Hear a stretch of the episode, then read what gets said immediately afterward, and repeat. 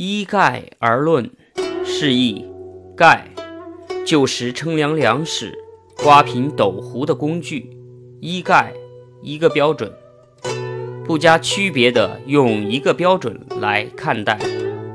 后世常用此比喻，对问题不做具体分析，笼统的看成一个样子。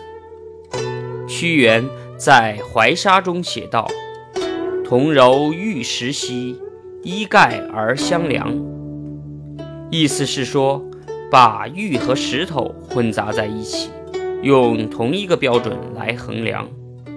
屈原是战国时著名的爱国主义诗人。他一心为国效力，却得不到重用，这句话就表达了他内心的不平之情。